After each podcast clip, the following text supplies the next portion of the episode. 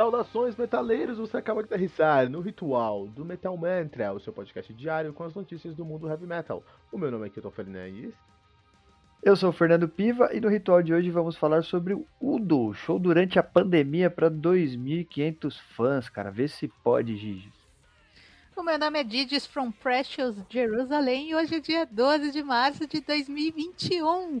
Há 19 anos era lançado dos melhores álbuns de todos os tempos, a Night at the Opera do Blind Guardian, e é essa a trilha sonora de hoje.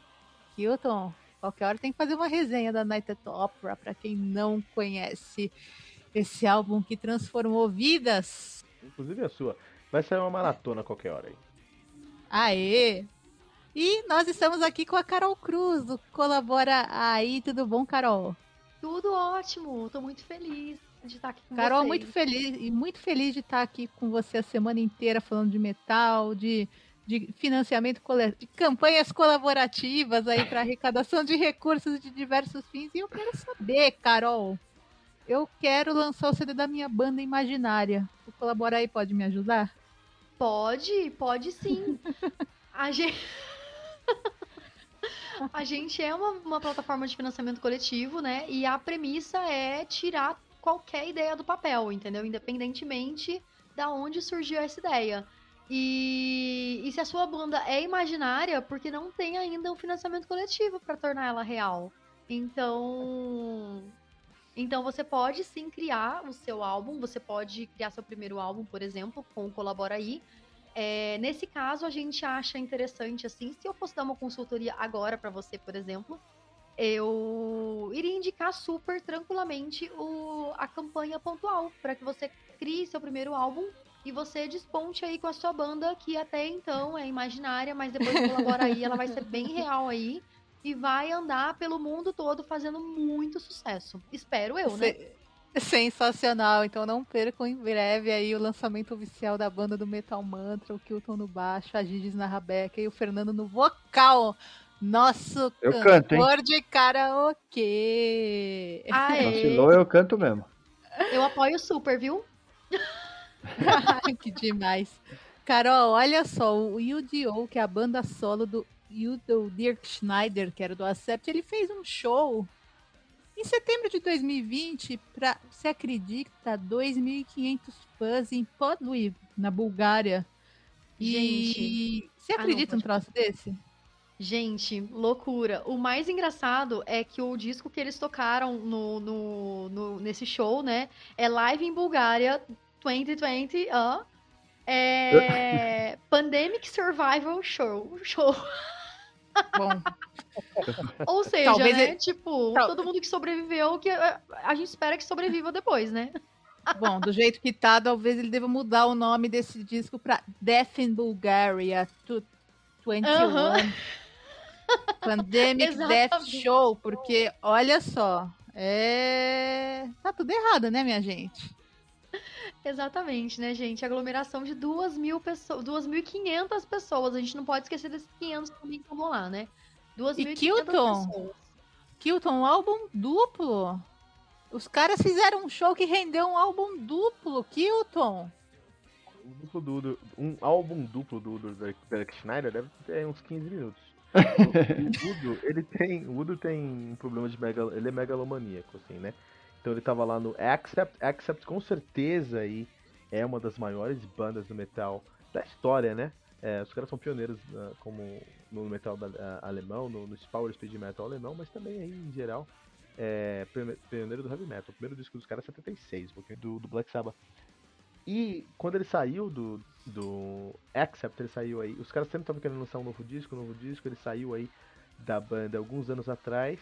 E o pessoal querendo uma, uma reunião, os- o- a banda forçando uma reunião, queria muito uma reunião, sempre pedindo uma reunião. Ele saiu, de, ele saiu em 2000 e desde 2005 a banda, puta, vamos fazer alguma coisa, vamos fazer alguma coisa, volta, vamos gravar, vamos gravar, vamos gravar. E ele relutantemente, ele re, re- reticentemente, isso é uma palavra, Didi? Sim. Reti- de É. forma reticente, é isso De aí. forma reticente, você falou, não, não, não quero, não quero. Aí o que os caras fizeram? chamaram um vocal que é basicamente o cover dele, que é o vocal americano, Mark Tornillo. E aí, magicamente, quando eles chamaram o Mark Tornillo em 2009 para tocar, o Udo montou uma banda, que é o Udo, né? O, o Udo Dictionary montou uma banda que é o Udo e começou a tocar também. Então, assim, ele é um cara. Um cara a banda tinha uma, uma síndrome de Estocolmo com ele, ele é um cara meio megalomaníaco. Não me assusta o fato aí dele, dele fazer um show num momento tão delicado, porque ele realmente ele, ele olha pro umbigo dele. É uma das pessoas aí complicadas do mundo do heavy metal, Fernando. Fernando, se fosse Eu. em São Paulo, esse show é, teria rolado uma coisa parecida com o que aconteceu aqui em São Paulo outro dia, que a polícia foi lá e fechou um baile da terceira idade no meio da pandemia? Bancadão, bancadão. Tem vários aí, pô. Certamente ia acontecer algo do tipo aqui em São Paulo.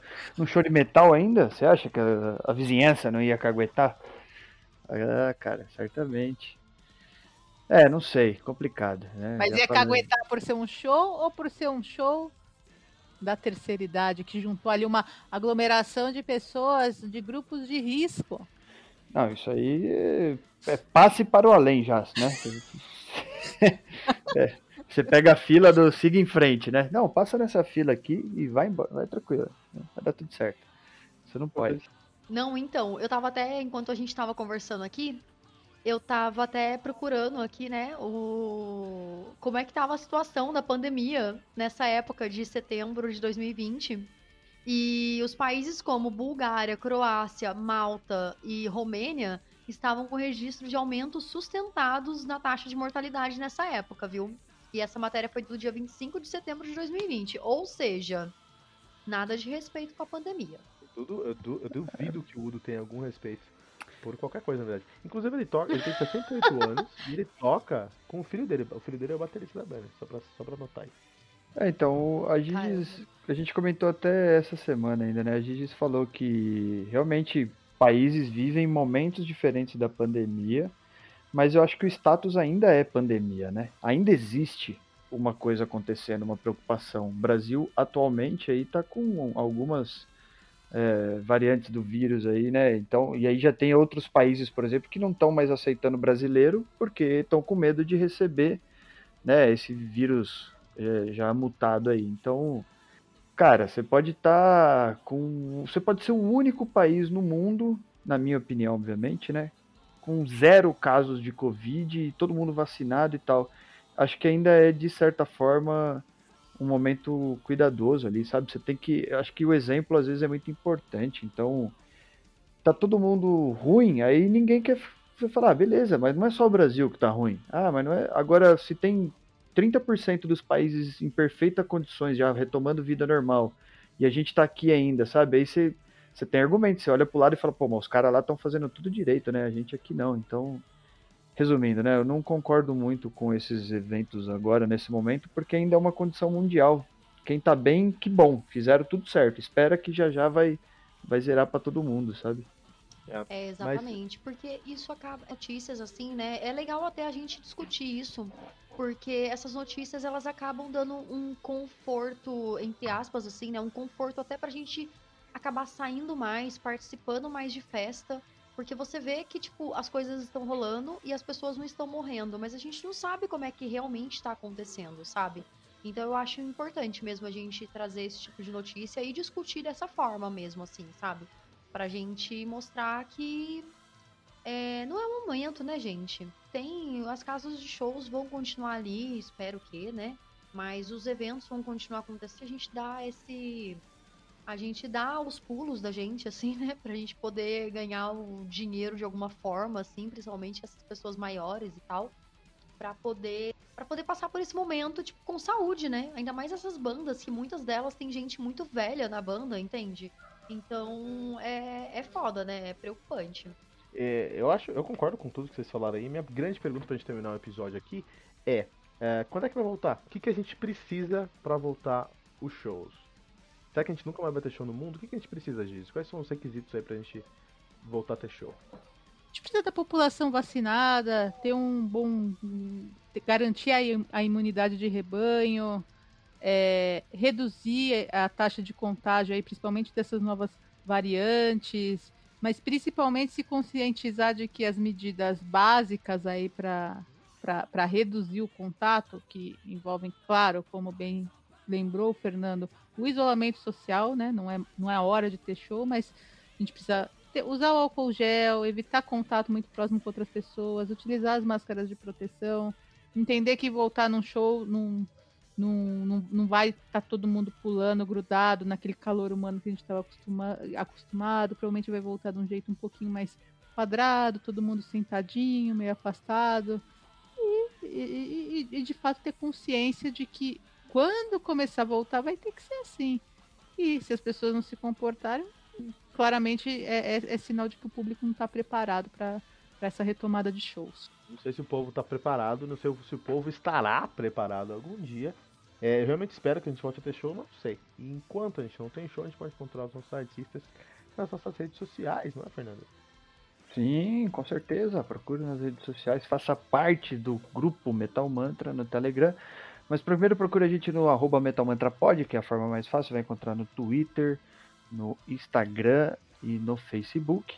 Depois que você entrar nas redes sociais e seguir a gente, você vai poder entrar no site, por exemplo, www.metalmantra.com.br, ver todos os episódios que a gente tem lá, inclusive este, e seguir a gente, entrar com a gente lá no grupo do Telegram. Entra lá pelo link é, t.me barra metalmantrapod, faça parte do grupo do Telegram com a gente, vamos trocar ideias sobre a pandemia. Quero saber o que vocês pensam, se eu estou viajando demais ou não, se vocês concordam comigo lá, pô. E Fernando Piva, você sabe que a gente tem amanhã? Não sei, o que, que a gente tem amanhã? Amanhã às 18 horas temos o Radar Metal Mantra, adivinha com quem? Neste caso é comigo, olha que maravilha, hein? Exatamente. O que, que você vai trazer pra gente? Tem algum Muito. spoiler? Tem spoiler pra gente, sim, com certeza. Cara, a gente vai trazer, ó, não vou falar nome de banda, mas a gente vai ter Doom Metal, com Gothic Metal, uma mesma banda faz uma variação de Doom com Gothic Metal. A gente vai ter um Black Speed Metal com, meu, uma pegada de punk ali, que para quem gosta é total produção pandemia, velho. Dois malucos, som no quintal. é, e é um som legal, viu? um som diferente, enfim. Olha tem muita só, coisa lá, tem muita coisa lá. E de segunda a sexta, às 6 horas da manhã, resenha de um lançamento. Adivinha com quem? Ah, resenha é com o Kilton, né? Resenha não tem como. Isso é o pai da coisa. Isso que eu faço, eu julgo, eu julgo o dia inteiro. Na verdade é às seis da manhã, né? Eu começo a julgar às seis da manhã. e não deixe de compartilhar esse episódio usando a hashtag, hashtag